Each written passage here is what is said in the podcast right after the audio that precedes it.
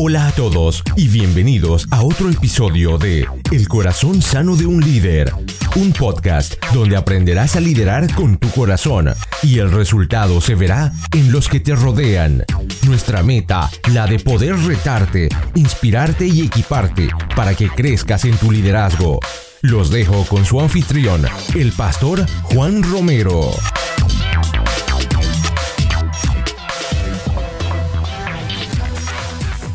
Hola, ¿cómo están? Les habla su anfitrión Juan Romero. Bienvenidos al Corazón Sano de un Líder, donde creemos que equiparnos no es opcional, es vital. Bienvenidos al episodio número 27. Y hoy tenemos un tema espectacular con un invitado, con una invitada, perdón, espectacular, la pastora Patty M. Prada. Ella es pastora, ella es psicóloga, ella es conferencista y también escritora.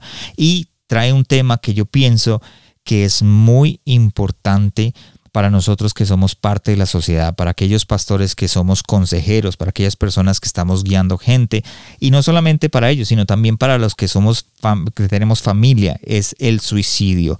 Es alarmante la cantidad de suicidios que suceden día a día y no sabemos cómo manejarlos. Creo que la iglesia tampoco sabe cómo manejarlos y hoy la pastora nos habla acerca de cómo manejarnos, cómo equiparnos, cómo aprender a ver los síntomas y ella nos abrió su corazón también de sus experiencias personales. Así que vamos a este episodio que es importantísimo que lo escuchen y los dejo aquí con la pastora. Gracias a todos por estar acá en el corazón sano de un líder donde equiparse no es opcional, es vital. Hoy tenemos una invitada especial, pastora Patti Parada. Patti M. Prada, ¿la M de qué es?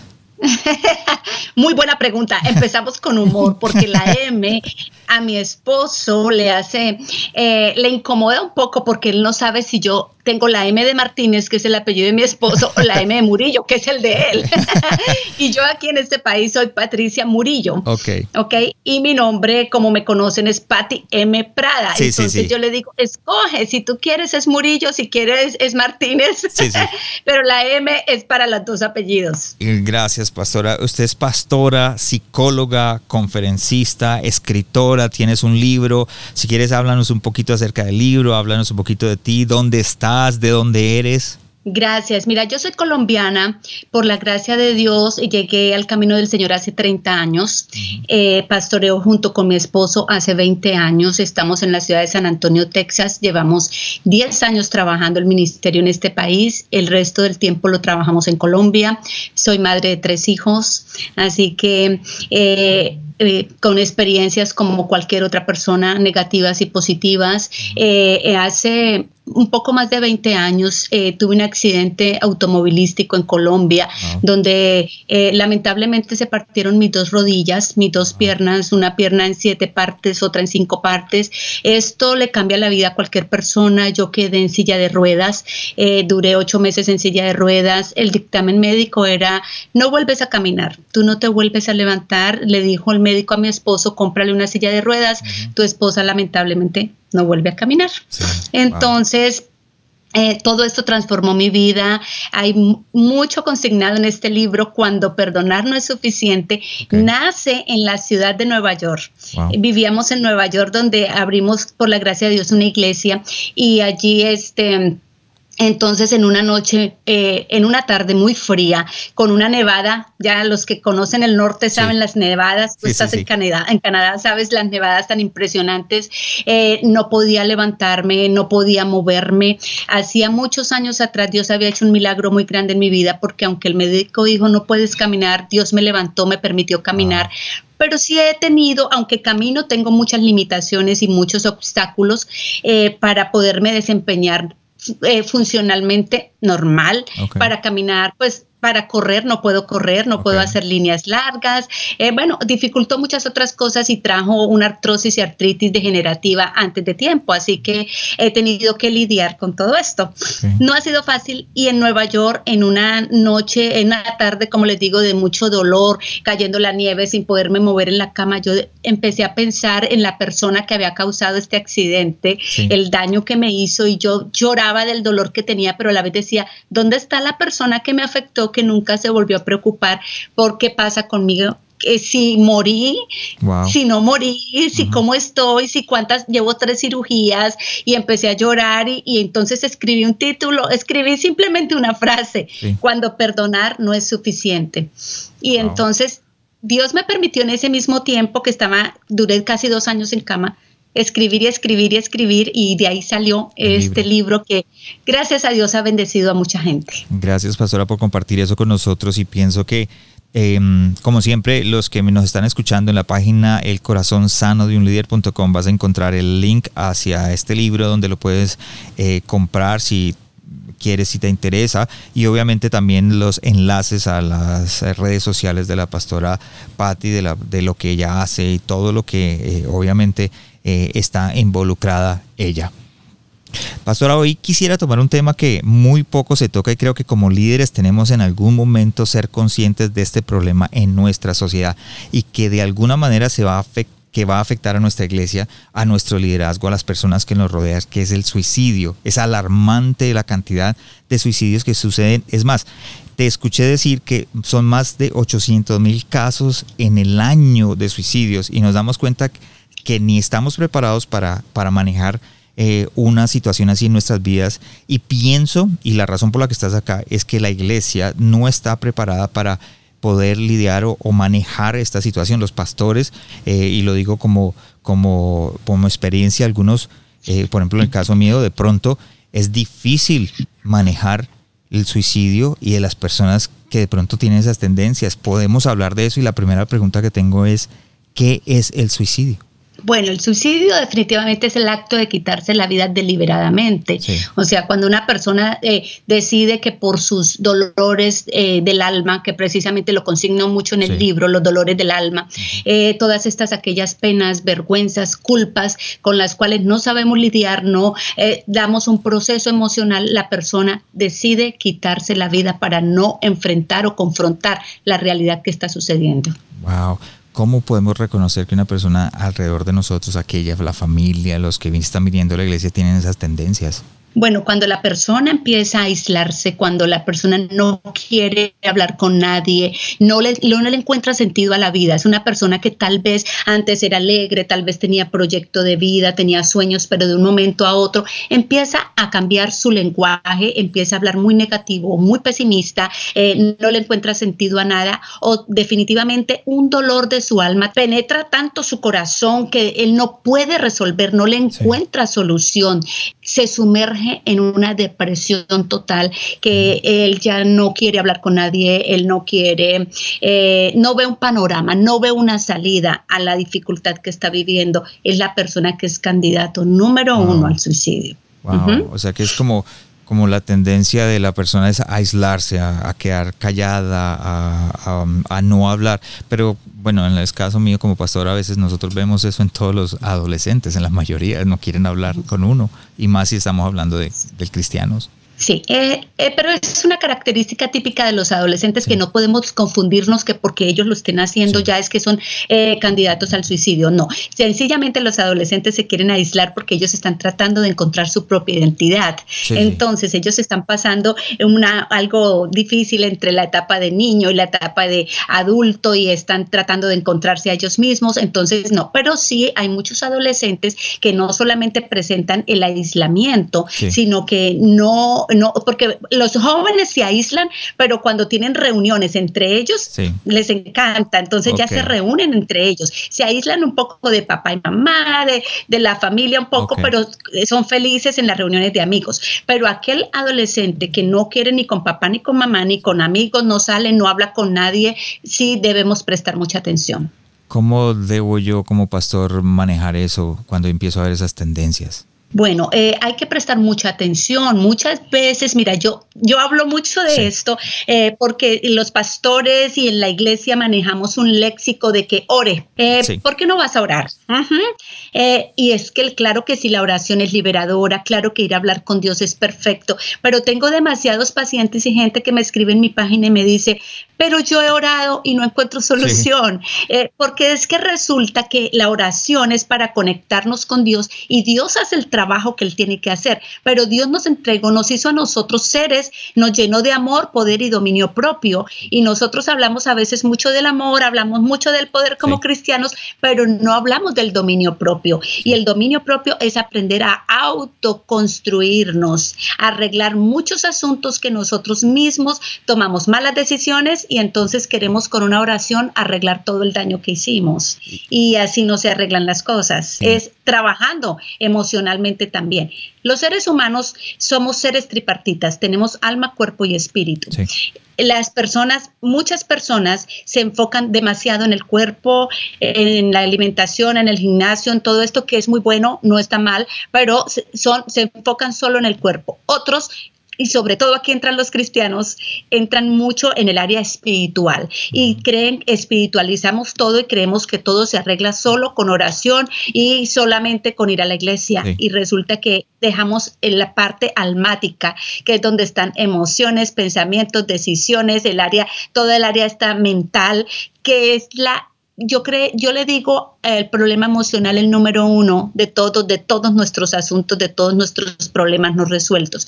Entonces también hay que prestar atención al área almática, a todo aquello que nosotros definitivamente nos resta calidad de vida. Y esta es una buena pregunta porque tocaste el tema y, por ejemplo, aquí un caso en, en Canadá hace poquito en donde una familia no llevó a sus hijos, no, a su hijo, en este caso un niño, a que al doctor porque eh, su creencia cristiana le decía que tenía que confiar en Dios, que tenía que eh, clamarle a Jesús por sanidad, que por sus llagas fuimos sanos y no llevaron al niño y el niño tenía simplemente una gripa, algo que había podido ser tratado, resulta que dejaron que tuviera una fiebre y el niño murió. Ahora están en, en la corte y están eso. Entonces, cuando nosotros como pastores decimos que a veces la salida es orar, ayunar, sacar fuera demonios, decimos no quiero llevarlo al psicólogo, no lo quiero llevar a una terapia psicológica, ¿cuál sería el consejo para esas personas que piensan así? El pastor que piensa así, el líder que piensa así y los padres de familia o la gente que piensa de esa manera. Mira, Romanos 12 nos dice que seamos transformados por medio de la renovación de nuestro entendimiento. Eh, muchas veces lo que no queremos es renovar ese entendimiento, ese pensamiento, no queremos ser transformados porque hemos escuchado, nos han enseñado nuestros sistemas de creencias religiosos muchas veces que no realmente hay una relación con Dios, sino una religión, nos enseñan que debemos mantenernos eh, solamente en la oración, eh, porque la palabra de Dios dice orar sin cesar. Y la gente tiene, eh, entiende muy mal esto de orar sin cesar, es mantenerte conectado todo el tiempo con Dios, no te alejes de Él, no dejes de comunicarte, pero Dios también dejó la ciencia y si tú necesitas arreglar la casa, tú no la vas a arreglar con oración, ¿verdad? Tú no te puedes arrodillar y decir, bueno, tengo una gotera en mi techo, Señor, por favor, arréglala. ¿Qué vas a buscar? Vas a buscar el técnico que hace eso, el experto en la materia. Si tú eh, tienes hambre, señor, envía eh, pues, cuervos o envía aquí, yo estoy a estar en el patio de mi casa y no, vas a ir a buscar los que tienen eh, el supermercado, los que tienen. Entonces, igualmente tenemos que cambiar nuestra manera de pensar, cambiar ese chip que nos pusieron en nuestra mente. Y saber que Dios también permite, la, Biblia está llena de psicología de principio a fin, nos habla de líderes, de hombres que tuvieron depresión, que tuvieran tristeza, que cometieron errores, que tomaron malas decisiones, que se avergonzaron, que sintieron culpa. La Biblia está llena de eso con todos los personajes. ¿Y qué hacemos los cristianos? Oramos a Dios, pero buscamos al experto que nos pueda ayudar. Buscamos al médico para la enfermedad, buscamos al psicólogo para que nos oriente. Los psicólogos, lo único que hacemos es orientar el comportamiento y la conducta. Pero si ya hay un problema orgánico, mandamos a, eh, remitimos los pacientes a un psiquiatra. Entonces lo que podemos, lo que tenemos que hacer es cambiar nuestra mentalidad y saber que Dios está en el asunto, pero que también nosotros tenemos que aprender a quitar la piedra que nosotros mismos tenemos de obstáculo en nuestra vida. Claro, yo siempre he pensado que los, los doctores, y mi esposa siempre lo ha dicho, y es de ahí donde yo saco eso, los doctores y los psicólogos son ángeles enviados por Dios para cuidarnos aquí. Qué lindo. Sí, ella siempre me dice eso. ella siempre, eso. Son, son ángeles enseñados por Dios y obviamente son gente que sabe más que uno. Y yo le digo, porque esta es la razón de este podcast. Este podcast se llama El corazón sano de un líder y nuestro propósito es traer salud mental a nuestros líderes y salud emocional, salud física, salud espiritual. Si tú te has dado cuenta, hemos, eh, se ha pasado que este último año, en el 2019, hubo muchos pastores que eh, se suicidaron. ¿Cómo podemos identificar que yo como pastor estoy cayendo en eso? Bueno, este, mira, con tristeza lo digo, pero el pastor eh, sí es un candidato número uno al suicidio, porque el pastor se carga demasiado de problemas emocionales, porque muchas veces, aunque no lo crean, el pastor sufre de una soledad muy grande, porque el pastor está para ayudar a mucha gente, pero muy poca gente ayuda al pastor, porque creemos, idealizamos al pastor casi como un Dios y pensamos que el pastor no tiene problemas y pensamos que el pastor tiene que hacer de todo. El pastor es carpintero, el pastor es eh, psicólogo, el pastor es el que ayuda a las finanzas, el pastor está muchas veces eh, ayudando en todos los ámbitos de la vida de una iglesia, de, de las personas de la iglesia, y las personas cargan al pastor de muchas cosas, pero el pastor no puede ir a hablar con las almas, no es, no es correcto, no se debe hacer. Nunca un pastor debe ir a descargarse, a contar sus problemas, porque también los tenemos, relaciones de pareja. El pastor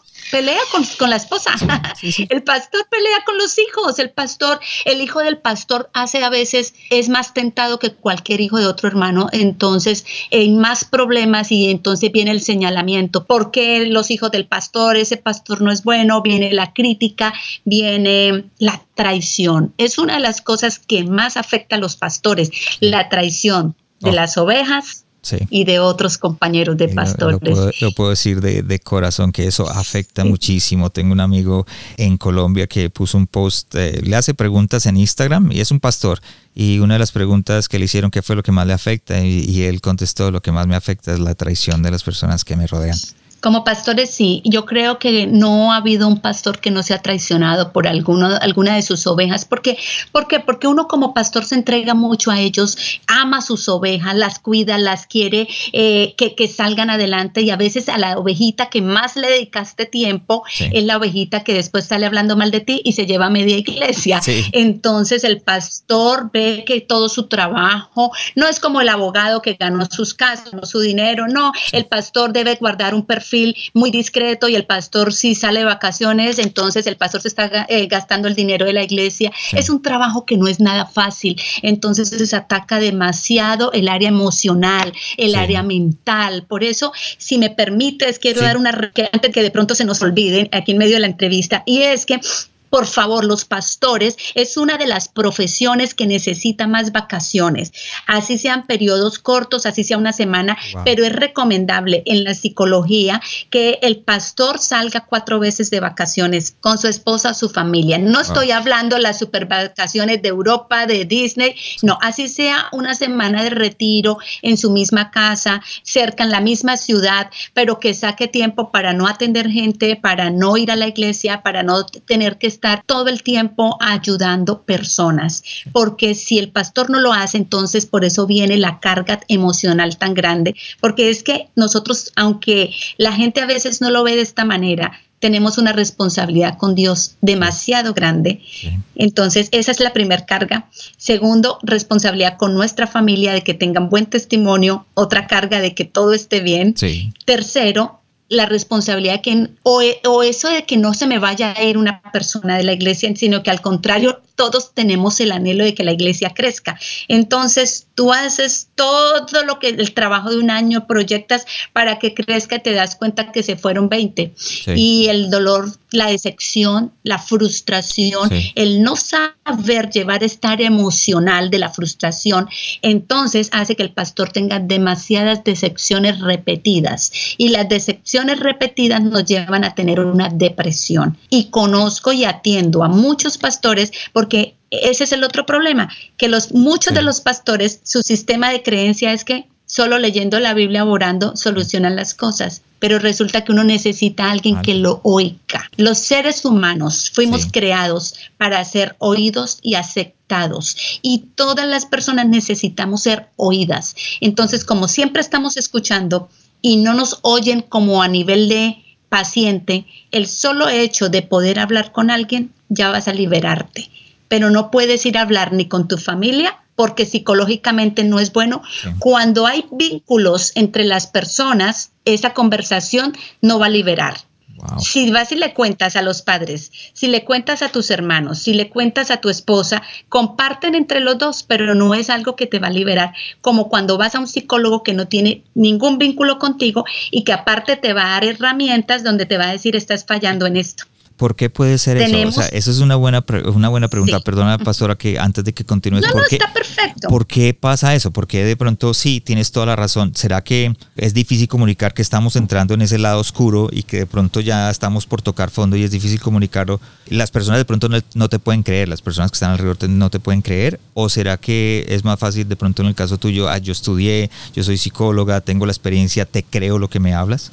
Es que mira, es, es diferente, es, como la vergüenza de, de ir a decirle a la esposa un caso. Vamos a plantear un caso de decirle a la esposa, mira, me siento débil, no siento la presencia de Dios de la misma manera, o mira, estoy decepcionada, o estoy pasando por un problema. Hay pastores sufriendo de pornografía, hay pastores sufriendo de infidelidades, hay pastores que han entrado en alguna onda de poder hacer dinero y han entrado en malos negocios y tal vez se lo comentan o hacen conexiones con la iglesia para esto y dañan a un resto de personas, luego viene la crítica, o sea, hay daño por lado y lado. Entonces, si van a una de estas personas a hablar que ya están dañadas, los, se van a sentir acusados. Sí. La culpabilidad, todo. Mientras que si llegan donde un psicólogo experto, realmente los va a escuchar, pero a la vez también les va a dar herramientas. Y por lo menos algo que yo hago en la oficina, cuando la gente me lo permite, siempre es orar con ellos. Si oramos juntos, yo trato de orar en cada terapia con ellos, pero a la vez eh, soy muy clara en las herramientas y en las tareas que debe hacer. Entonces les ayudamos con, al, con algunos procesos a poder ser, a poder descargar y a poder hacer cambios. Y esto hace, es muy diferente a que vayan a contárselo a su familia o a sus amigos. ¿Ese trabajo lo puede hacer un pastor también o tiene que ser un psicólogo? Bueno, el pastor puede, el pastor tiene, eh, esto tiene, es muy similar, pero el pastor muchas veces no usa los recursos que, usamos los psicólogos, las técnicas, técnicas de relajación que necesita un paciente, el conocimiento de algunas áreas mentales, de algunas áreas emocionales, cómo se manejan. Entonces sí es importante muchas veces, una cosa es la consejería, otra cosa es la psicología, son cosas diferentes, por lo menos yo trabajo las dos en, en mi oficina, gracias al Señor, pero no tú te, o sea, yo me quedo aterrada porque me llega mucha gente de las iglesias, gracias a Dios ha ido cambiando un poco el chip y llegan, inclusive me han llegado eh, pacientes que no soportan a su pastor, o sea, es, terrible, dicen, le digo, ¿ya hablaste esto con tu pastor? no, es que yo no creo en él. Wow. Mira, creo en él. Entonces, hay gente muy dañada en las iglesias, hay pastores muy dañados por sus iglesias que están que no pueden, y son aquellos pastores que al final, aunque conocen la palabra, aunque saben de la oración, terminan por quitarse la vida porque no pueden con esos problemas mentales y emocionales. Y es que aquí vamos con algo más, no son solamente los sufrimientos del alma, es un estrés postraumático. ¿De qué estoy hablando? Alguien que ha tenido un accidente, como te conté, tal vez el que yo tuve, o algo más o ha tenido una pérdida de un familiar, ha tenido una traición demasiado grande. Eh, hay algo que se llama estrés postraumático que empieza después de que ha pasado la crisis y esta persona que sufre un estrés postraumático es candidato número uno también al suicidio. Otras personas que han sufrido abuso sexual, físico o emocional, y, los pastores entonces normalmente escuchan a, un testimonio de estos tan fuerte y el pastor termina diciendo, vamos a orar por ti para que el Señor eh, pues te sane. Claro que Dios entra y hace su área, pero ¿qué hacemos con lo que está sintiendo el paciente? Tenemos que darles unas técnicas y, tenemos que enseñarles con terapia cognitiva conductual, se llama casi lo que yo más uso con ellos, que es eh, que les vamos a dar un conducto de cómo aprender a salir. Entonces es lo que los pastores no manejan y muchas veces eh, yo sé, yo sé porque se ve de todo en el área de la psicología también gente que pues tampoco tiene a Dios en su corazón y pues van de pronto a recomendar otras cosas. Entonces, pero debemos saber es a qué psicólogo vamos a ir con qué pastor vamos a ir a hablar para que nos ayude. ¿Cuál sería el primer paso que, digamos, si yo soy pastor o, alguien me está escuchando y dice, bueno, eh, eh, veo que tengo ciertas personas alrededor así o que de pronto una persona está, puede caer en depresión o tener ese eh, problema postraumático, ¿cuál sería el primer paso que debo hacer para poder empezar?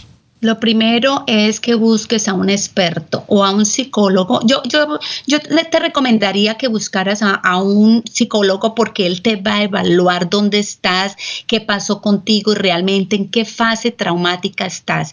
Cuando nosotros ya diagnosticamos que tal vez un paciente es está sufriendo también, también de, de, problemas físicos, como que sus neurotransmisores no están trabajando correctamente. Esto es algo que se desconoce, lo desconocen los pastores, lo desconoce mucha gente que quiere arreglar solo con oración y resulta que es que su cuerpo, sus hormonas no están trabajando y los neurotransmisores son esas, esas sustancias, esas hormonas como la oxitocina, como las endorfinas, como el cortisol, que es la hormona del estrés, que cuando se eleva nos daña. Entonces, conocemos eso y resulta que necesitamos enviarlo a un psiquiatra ya para que él le dé una medicina, un medicamento que todo el mundo a veces le tiene miedo a estos medicamentos, pero que a veces ciertos pacientes los necesitan porque necesitamos subir ese, esos neurotransmisores y no es ni que esté loco, a veces no es ni por estrés postraumático, a veces no es eh, eh, problemas de la iglesia, no es eso, hablando a nivel cristiano,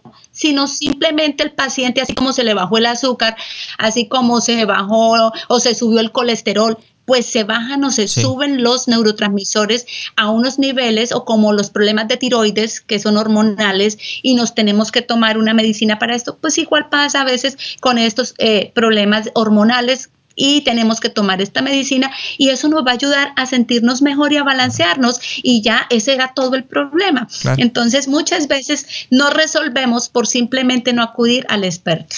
Eh, pues obviamente, como dijiste al principio, somos tripartitos, somos alma, espíritu y cuerpo, y el cuerpo a veces tiene su falta química, por ejemplo, en el caso de esto, ya hace falta algo que, que los doctores pueden eh, mirar, los, los doctores pueden localizar y nos pueden ayudar a salir de donde estamos, de ese lugar oscuro. Gracias, pastora. Y tengo una pregunta más. ¿Cuáles son las causas de ese suicidio? ¿Cuáles, cuáles son, serían las causas?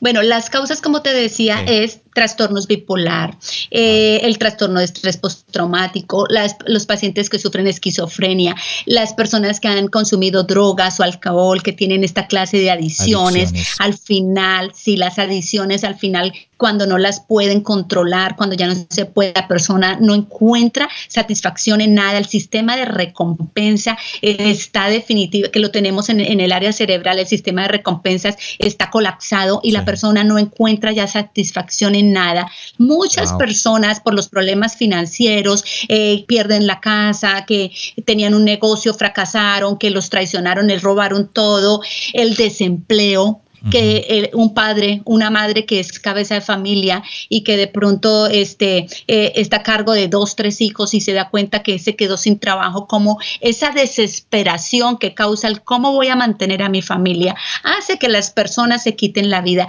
Las rupturas emocionales o eh, em, las rupturas sentimentales. Muchas veces el no saber eh, romper una relación, el no saber desligarse de estos vínculos que hacemos en las relaciones interpersonales sobre todo, es una de las mayores causas. Y mira que no solamente eh, está el suicidio, sino también el homicidio, porque muchos de ellos le quitan la vida a su pareja, a sus hijos y y también ellos, porque no soportan el hecho de que haya una nueva relación o cosas así. Entonces, estas realmente son las, las causas mayores, eh, pero hay muchas otras, porque hay gente que por cualquier cosa se va a quitar la vida, gente que a veces eh, por la noticia de una enfermedad eh, terminal dicen, prefiero quitarme la vida antes de esperar a que llegue el día. Entonces, todo esto tiene que ver para que la gente tome la, la mala decisión de suicidarse. ¿Cuál es la causa número uno sobre de, de todas esas? De todas estas, yo creo que yo creo que los problemas financieros y los sentimentales, definitivamente esos dos son los mayores. Ok, ¿hay una diferencia entre hombres y mujeres o, y de edad?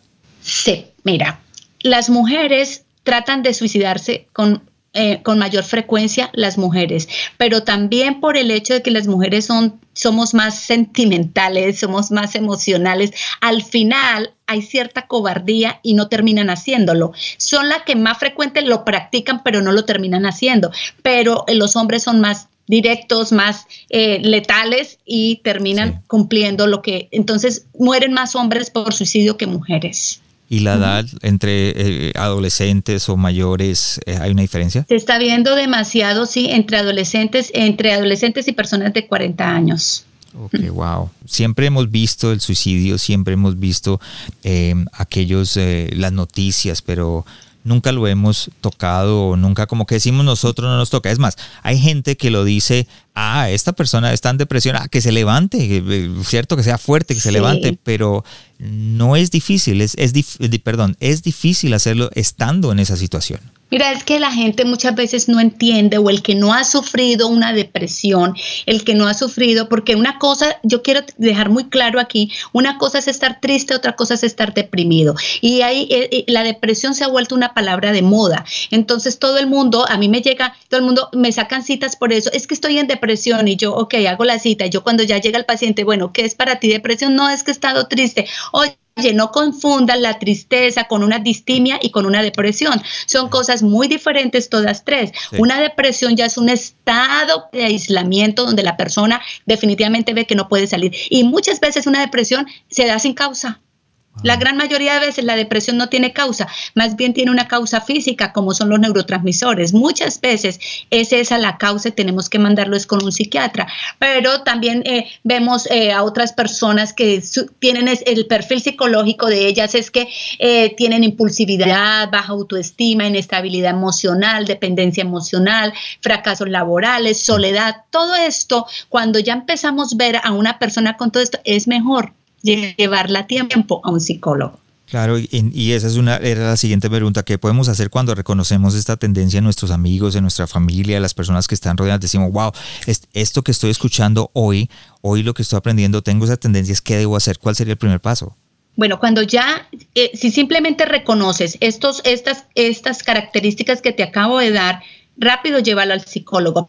Pero si ya estás frente a un caso donde la persona ya me dice, me estoy quitando la vida, me estoy tomando unas pastillas, estoy haciendo ya esto, es algo que hay que atender inmediatamente. Lo que yo puedo decir es, trata de iniciar una conversación con la persona bien tranquilo. Si es por teléfono, mientras puedes llegar hasta donde la persona está, porque muchos de ellos mentalmente tienen aún temor de hacerlo y tratan de buscar ayuda a última hora. Entonces van a llamar al mejor amigo o van a llamar a un familiar o a alguien y le van a decir, mira, estoy a punto de hacer esto. Entonces inicia una conversación.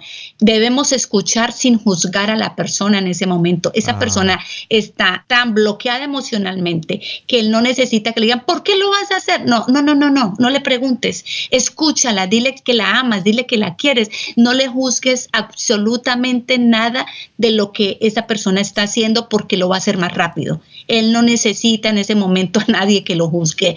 Busca, por favor, un lugar tranquilo donde llevar a la persona. Si está en la casa, busca el lugar más tranquilo de la casa porque ellos se van a aferrar a no querer salir de la casa. Entonces, no recomiendo que lo saques de una vez del lugar, sino que trates en el mismo lugar de buscarlo más más tranquilo.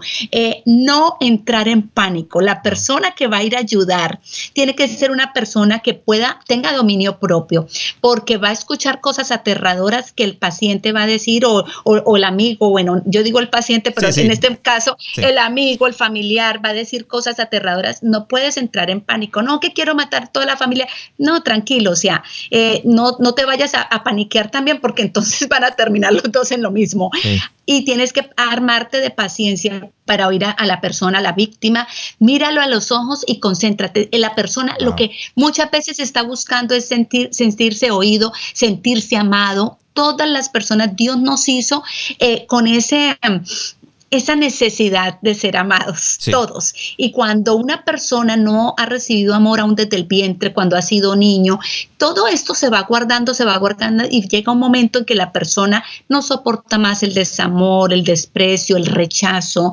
Es una de las cosas más fuertes y tienes que entonces armarte de paciencia para oír todo lo que él tenga que decir. Haz preguntas concretas sobre el tema sin necesidad de juzgar. No interrumpir la persona cuando está hablando. No interrumpirlo porque él lo que necesita es desahogarse. Entonces, no interrumpirlo y asegurarte, eso sí, de hablar con alguien más que esté pendiente cerca porque muchas veces eh, la crisis se, se, pone muy fuerte y necesitamos otras ayudas. Entonces, si vas para allá o estás ahí, manda un mensaje, por favor, esté pendiente, estoy con tal persona, está pasando una crisis crisis de suicidio, de amenaza de, suicidio, necesito que estés pendiente, rápido te hablo o, si escuchas un ruido, por favor entra, cosas así casi siempre tener a alguien de confianza, saber a quién vamos a llamar para estos casos. Por favor, los imprudentes no entran aquí. Necesitamos gente muy prudente. Y ya en, en, casos de que tú veas que la situación está muy difícil, por favor, llama a las emergencias. Aquí en este país, pues al 911, para que nos puedan ayudar. Ok. Y tú tomas un tema y dice no juzgar a las personas. Y eso caemos muchos de los cristianos porque creemos que, ah, se lo merece porque Dios le mandó eso porque estaban las drogas, o Dios le mandó eso porque era, era infiel, o Dios le mandó eso porque estaba tratando mal a, a alguien. No juzgar. Tú me hiciste acordar de algo justo cuando tuve mi accidente en Colombia. Justo fue alguien a visitarme y es que en las iglesias sí que hay gente imprudente. Y llegó una, una hermanita de esas lindas que pues sienten tarea de Dios eh, como juzgar a las personas, pero son de esa gente que va y visita a todo el mundo y siente que sí está haciendo la labor de Dios, pero recuerdo que yo estaba en cama y ella fue a visitarme y entonces me dijo, ay, no, hermanita, pues que empezó primero con el pesimismo, qué dolor me da verla así, ay, cómo dañó su vida con un esposo tan joven, pero es que, eh, pues es que muchas veces es que uno se merece las cosas y empezó a decir, y yo, oh my God, ¿cómo me voy a merecer? Yo era una chica muy joven, con muchos sueños en la vida, muy activa en la iglesia, era maestra de escuela dominical porque siempre me ha encantado la educación y, y, yo no encontraba, yo lo único que hice fue llorar, yo estaba devastada por lo que me pasó y aparte llega esta persona y juzga mal, entonces como que eh, completan y dañan aún más, ¿no? Entonces no se trata por lo, que te digo de solamente orar y leer la Biblia, es también que nosotros aprendamos en las iglesias a usar un lenguaje correcto con las personas, con los pastores, porque muchos de nosotros dañamos a nuestros pastores también con un mal comentario. Wow, yo creo que este episodio tiene que ser escuchado no solamente por los pastores, sino por las líderes de la iglesia y las personas que manejan la iglesia, porque no solamente nos trae tanta sabiduría de acuerdo a cómo manejar no solamente eh, el suicidio, sino las adicciones, el acoso verbal, los problemas financieros, la vergüenza, porque todo eso nos lleva a esa depresión y de pronto a caer en eso. Así que es importante que lo hagamos. Pastor, si una persona eh, en este momento escuchando este episodio dice, puedo identificar que yo tengo esas tendencias suicidas, ¿cuál sería tu consejo en este momento? ¿Qué le dirías? Eh, tendríamos que mirar por qué las tiene y empezar. Lo primero que hacemos los psicólogos es indagar qué le está pasando porque cada caso es específico, son diferentes, como te dije, algunos es falta de amor, algunos es frustración, algunos es rechazo, algunos es eh, han sido violados, por lo menos quiero contarte lo que hice con una chica, realmente no hice mucho, realmente ahí sí actuó más la parte espiritual, di uno de este, este tema, lo di en mi canal, en mi programa y lo hablé y luego al otro día recibo un, eh, un mensaje en mi teléfono y me dice, no sé, no te conozco, pero me apareciste en mi en el inicio de mi Facebook, me dice, y estabas hablando sobre el suicidio y justo yo me estaba en el baño, me estaba cortando mis venas, dice, me estaba quitando la vida. Y es una chica de solamente 16 años de edad, dice, no te conozco, pero lo que hablaste me llamó la atención y paré. Me dice, paré, pero te quiero decir, estoy desesperada. Hace un año fui violada por dos hombres y empezó a contarme toda la historia. Entonces, eh, esto pues me tocó el corazón, íbamos con mi esposo, le dije, para el carro, por favor. Lo primero que hicimos los dos y fue orar en el momento, pues porque nos impactó mucho la noticia y la llamamos, ella nos dio su teléfono, oramos por ella y ya lo que hicimos fue recomendarla porque está lejos y lo importante es que tenga tratamiento de una vez y pudimos buscarle a algunas personas allá para recomendarle.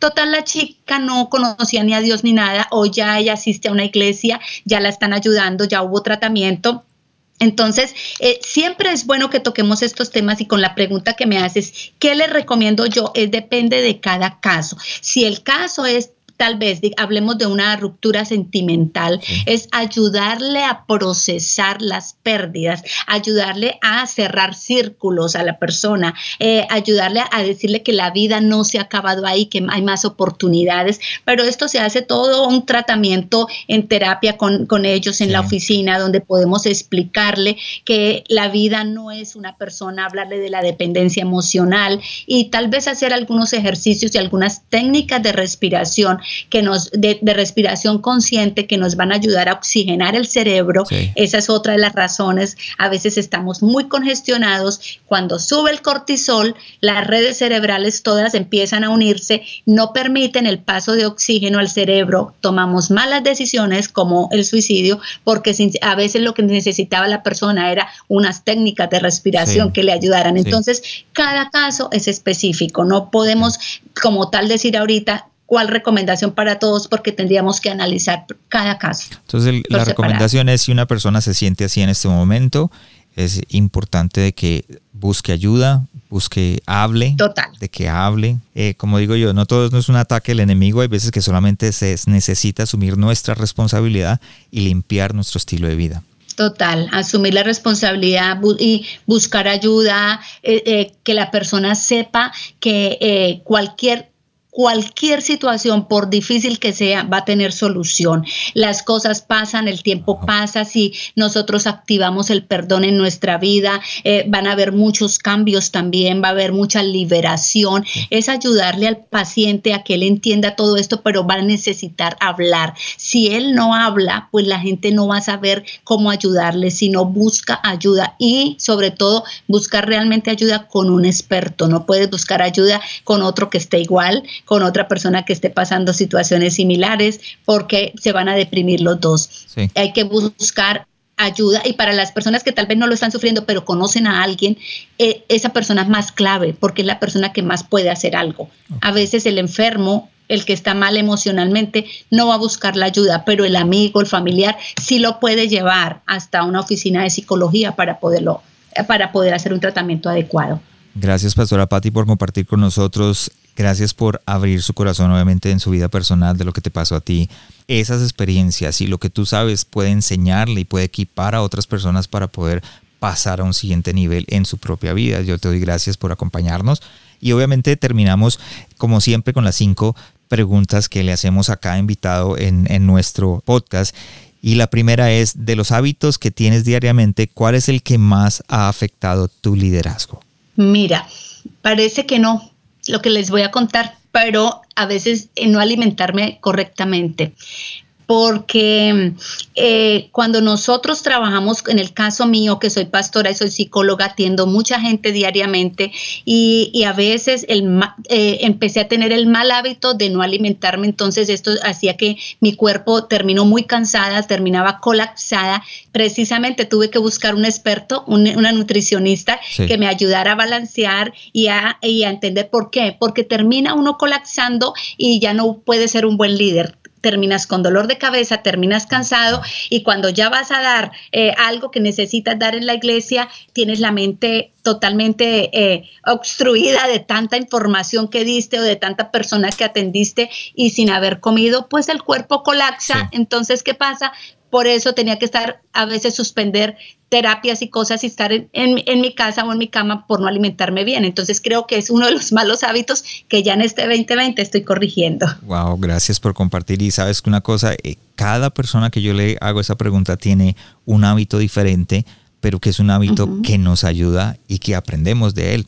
Segunda pregunta, ¿cómo te estás preparando para el siguiente paso en tu llamada? Ahora, nosotros no sabemos cuál es el siguiente paso, tú lo sabes, pero ¿cómo te estás preparando? Bueno, mira, yo creo mucho en este verso que les dije de Romanos 12, la renovación de nuestro entendimiento. Entonces, es algo que yo trabajo de autoconstrucción personal todos los días en mi vida, pero también de conocimiento. Entonces, yo, por la gracia de Dios, hasta ahora tengo mi maestría en psicología y ya estoy haciendo el doctorado.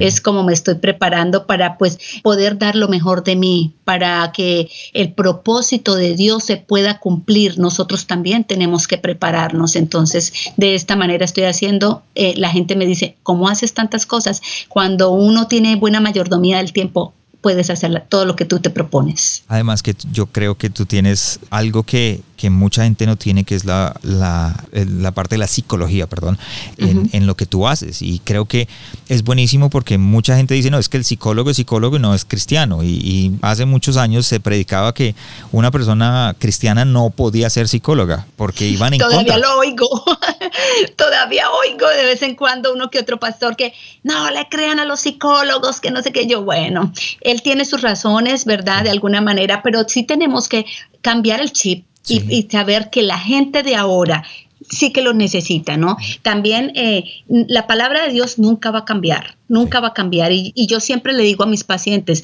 sin Dios nunca vamos a tener los resultados que tenemos.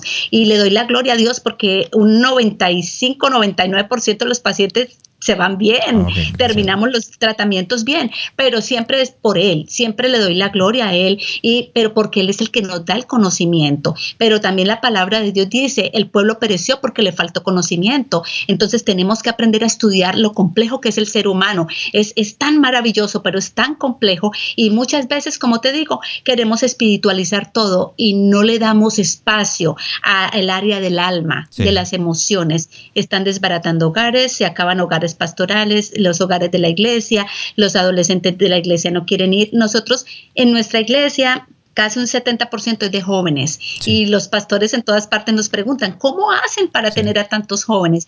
Porque estudiamos el comportamiento de los jóvenes y, no es que les demos gusto a ellos, pero tratamos de tener unos servicios eh, temáticos y, que ellos se sientan bien. Entonces, si nosotros nos renovamos el pensamiento y nos quedamos con, lo, con algo que ya es obsoleto para nuestro tiempo, pues los chicos no van a llegar. Entonces, nosotros también tenemos que renovarnos cada día y saber que el conocimiento en Dios nos va a llevar a otras atmósferas.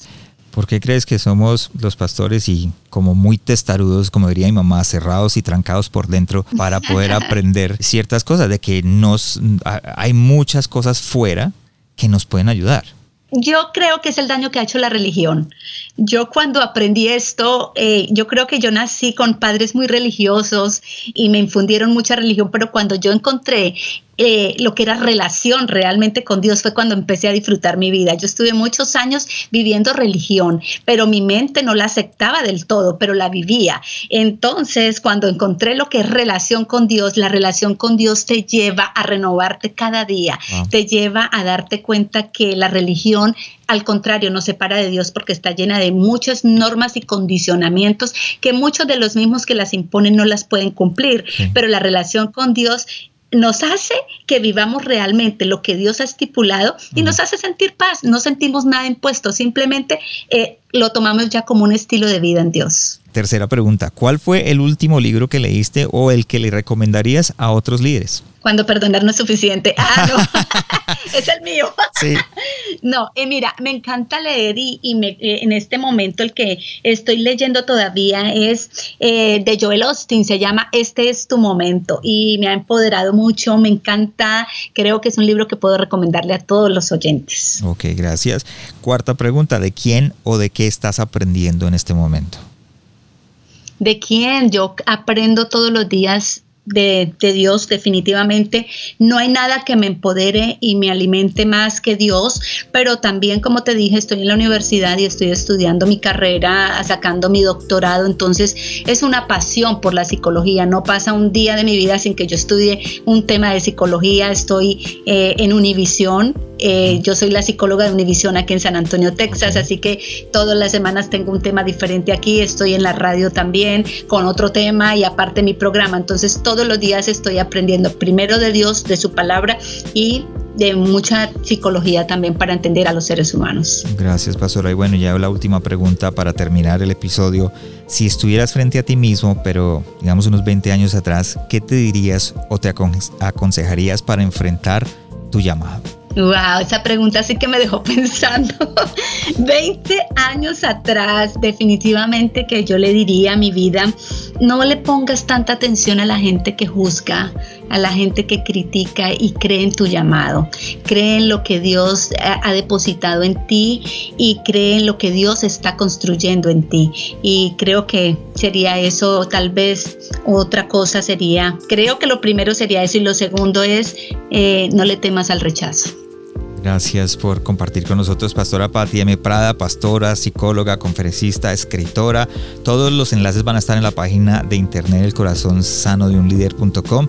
Ahí vas a poder encontrar los enlaces. Si necesitas más preguntas, si quieres hacer algo, pues eh, por medio de ella, pues puedes contactarla por ahí. Gracias por acompañarnos, Pastora. Y para despedirte, algunas palabras. Pues no, gracias a ti por la invitación. De verdad que ha sido una experiencia fantástica para mí. Le agradezco mucho a Dios que nos haya permitido, eh, permitido pues tener esta, esta vivencia, esta experiencia. Siempre oro antes de cada eh, entrevista, de cada programa. Estoy orando a Dios y le digo, permíteme dar un mensaje para alguien, no sé en qué lugar del mundo, pero que no se me pase un día sin tratar de hacerle la vida mejor a alguien.